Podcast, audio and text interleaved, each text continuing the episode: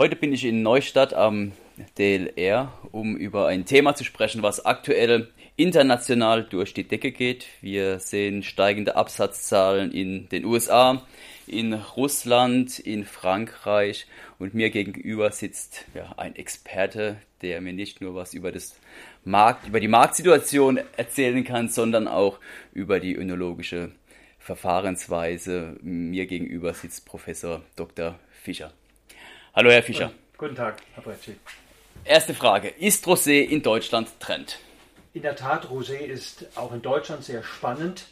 Es geht weniger um massive Zunahmen, aber eine Umschichtung. Und diese Umschichtung macht den Winzern sehr viel Spaß, denn es wird immer mehr trockene Roséweine getrunken. Früher waren die Roséweine halbtrocken oder eher lieblich, die typischen Einsteigerweine äh, für junge Leute, für neue Weintrinker. Und nun mutieren diese Roséweine zu sehr seriösen, sehr anspruchsvollen und von einer breiten Schicht als hochwertige Weine wahrgenommene Bereicherung ihres ähm, Weinportfolios. Wenn ich in meinen alten Vorlesungsunterlagen oder in der önologischen Fachliteratur mich umschaue, wurde in der Vergangenheit Rosé sehr stiefmütterlich behandelt. Ist es heute immer noch so oder ist der Fokus tatsächlich nicht nur hier am DLR in der Ausbildung, sondern allgemein, äh, was die Ausbildung der Winzer angeht und auch die in der Forschung Fokus oder steht heute mehr im Fokus als in der Vergangenheit? Wenn man bedenkt, dass Rosé weit über 10% der in Deutschland produzierten Weine darstellen, dann haben wir dem uns auch angepasst und haben tatsächlich eine ganze neue, ganze Doppelstunde äh, Vorlesung gemacht, genauso wie im Sekt, selber ungefähr dieselbe Bedeutung auch. Ähm, und das macht auch Sinn, weil es nicht den einen Roséwein gibt, sondern sehr verschiedene Aspekte. Das haben uns ein Stück weit die Franzosen auch äh, vorgemacht. Ähm, und das gilt es bei uns umzusetzen, was die Rebsorten anbelangt, aber auch was die önologischen Stilmittel anbelangt. Und hier gibt es mindestens drei, vier verschiedene Stilistiken, die erfolgreich äh, am Markt unterwegs sind. Können Sie das kurz definieren? Es ist auf der einen Seite weiterhin der liebliche, eher halbtrockene Rosé-Stil. Was neu ist, dass wir ihn nicht mit einem Traubensaft süßen, sondern dass wir diese Roséweine abstoppen, ähnlich wie wir das beim Riesling Kabinett im restsüßen Bereich machen. Das geht durch neue Technik, durch Kühltechnik sehr gut und damit gewinnen wir einfach eine lebendigere, fruchtigere äh, Süße, die den ganzen Wein verbessert.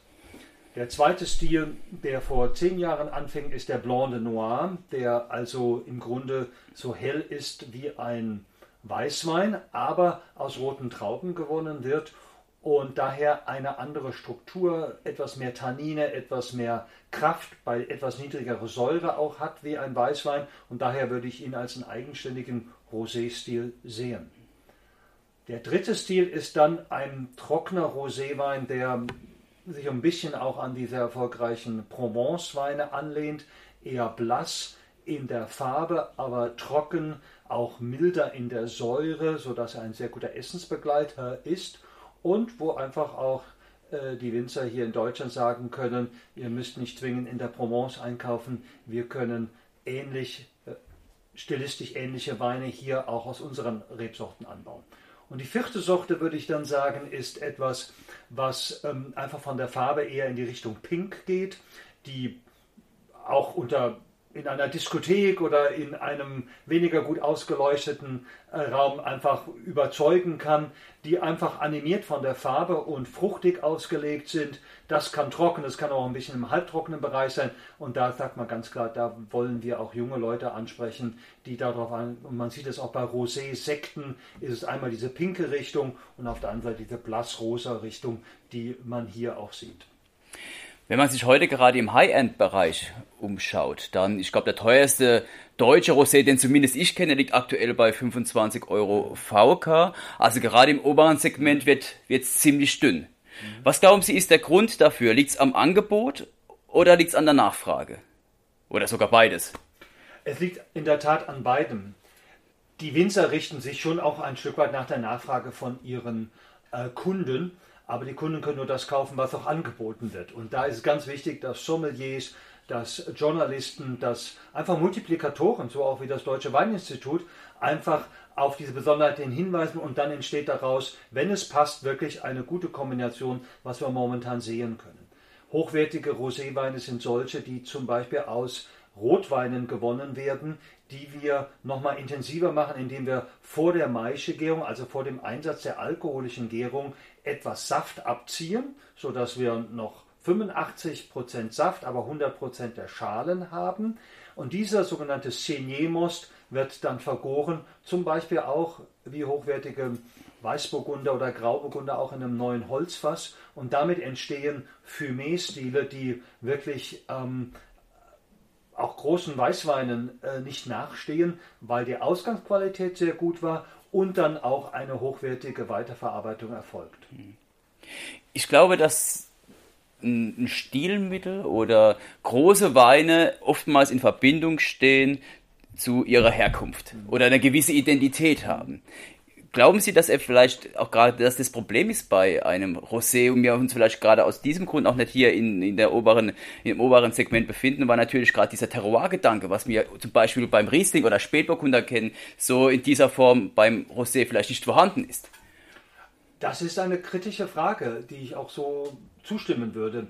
Denn ähm, wir verbinden gewisse Rebsorten mit gewissen Regionen, mit Baden, Weißburgunder, Grauburgunder, den Riesling mit der Mosel und ähm, Spätburgunder dann auch mit, äh, mit der A und anderen Regionen. Und das würde ich für den Rosé noch nicht bejahen.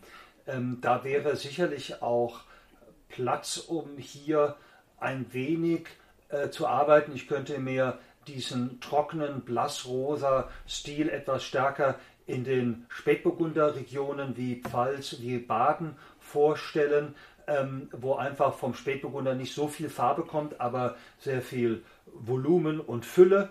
Ähm, und auf der anderen Seite könnte man diesen etwas pinkeren Stil durchaus etwas mehr in den Norden auch äh, beheimaten, verorten, wo wir auch zum Beispiel Dornfelder nutzen können, um sehr fruchtige und sehr attraktive ähm, trockene oder halbtrockene Rosés mit einer kräftigen Farbe ähm, erzeugen können.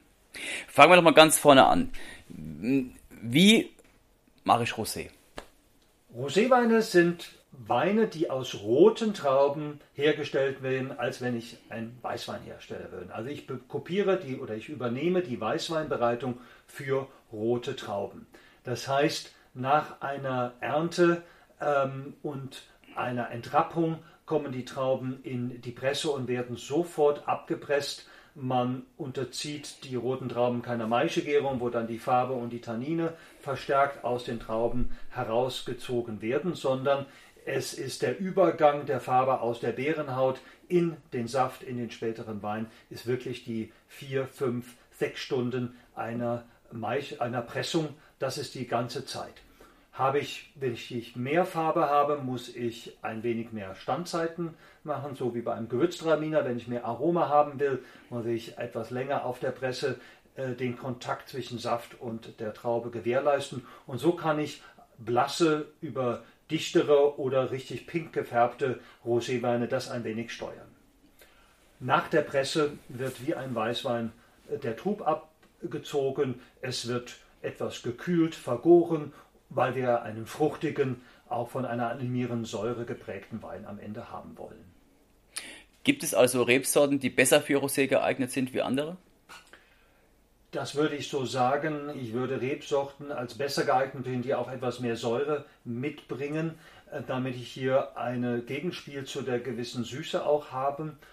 Und es gibt umgekehrt Rebsorten, die sehr, sehr dunkel sind, die eignen sich weniger für eine Rosébereitung, weil ich dann im Grunde schon den, oder den, die Grenze für den Verbrauch überschreite, dass es in Richtung Rotwein geht und man sieht dann die kräftige Farbe, ist aber vielleicht etwas enttäuscht von dem fruchtigen, leichteren Geschmack, weil man von der Farbe schon einen Rotwein antizipiert hatte.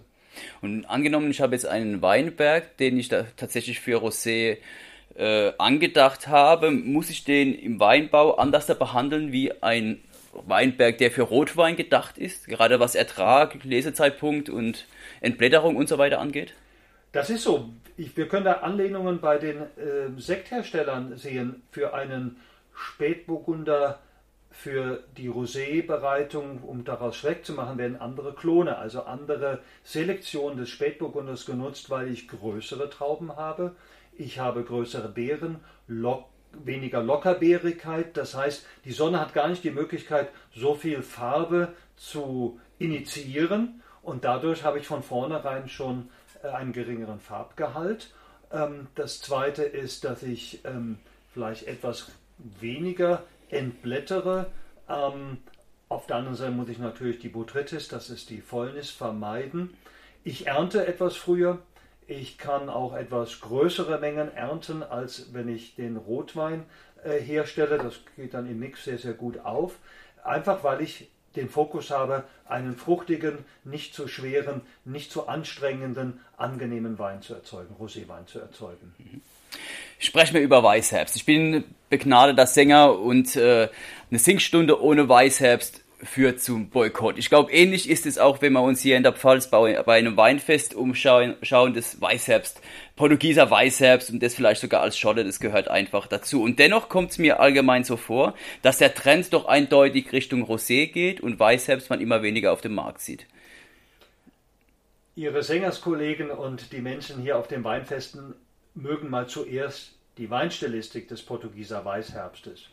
Wie man ihn dann wirklich benennt, ist dann zweitrangig. Und das ist der Grund, warum die Winzer von dem Begriff Weißherbst zu dem moderneren Begriff Rosé überschreiten. Denn an den Weißherbst sind etwas schwierige oder aufwendigere ähm, rechtliche Bedingungen geknüpft. Er darf nur aus einer einzigen Rebsorte gekeltert worden sein. Das kann ein Spätburgunder, das kann ein Dornfelder sein, ähm, das kann ein Lemberger sein, aber ich darf nicht, zum Beispiel um die Farbe etwas noch zu intensivieren, nicht 2-3% einer anderen farbkräftigen Säure verschneiden. Ähm, des Weiteren gibt es noch ein paar andere Auflagen. Deswegen empfehlen wir eigentlich auch den Winzern, äh, den Begriff Weißherbst möglichst zu meiden und hin zu Rosé überzugehen, weil ähm, er auch ein wenig, muss man sagen, auch ein wenig angestaubt ist, obwohl es weiß geherbstete rote Trauben klingt natürlich ganz gut, aber mhm. ähm, er ist, wie gesagt, auch ein bisschen mit restsüßen Weinen verbunden, wo wir uns auch etwas hinweg oder weiter emanzipieren wollen. Mhm. Gibt es eigentlich Forschungen, die zeigen, welcher Bezug der Konsument bei der Roséfarbe äh, ja, implementiert, weil ich meine Erfahrung gerade im Seminarbereich ist, dass es immer solche äh, dogmatischen Vorstellungsweisen gibt. Also es gibt einen Teil, die fahren eher auf diese lachsrosafarbenen Rosés ab und ein anderer Teil mag eher die etwas dunkleren, die ins Violett gehende Rosés. Wie sehen Sie es? Die Menschen sind verschieden und ähm, sicherlich sind die traditionelleren Weintrinker eher an den hellen Rosé, an den lachsfarbenen Rosé gebunden, wobei ich würde den Begriff Lachsfarben schon wieder nicht unterstreichen, sondern es ist ein blassrosa, ein helles Rosa, weil die Lachsfarbene, die leichte Braunkomponente ist eigentlich ein Thema der Vergangenheit, denn früher hat man die faulen Trauben aussortiert und hat daraus ähm, diesen klassischen ähm, ähm, Weißherbst gemacht.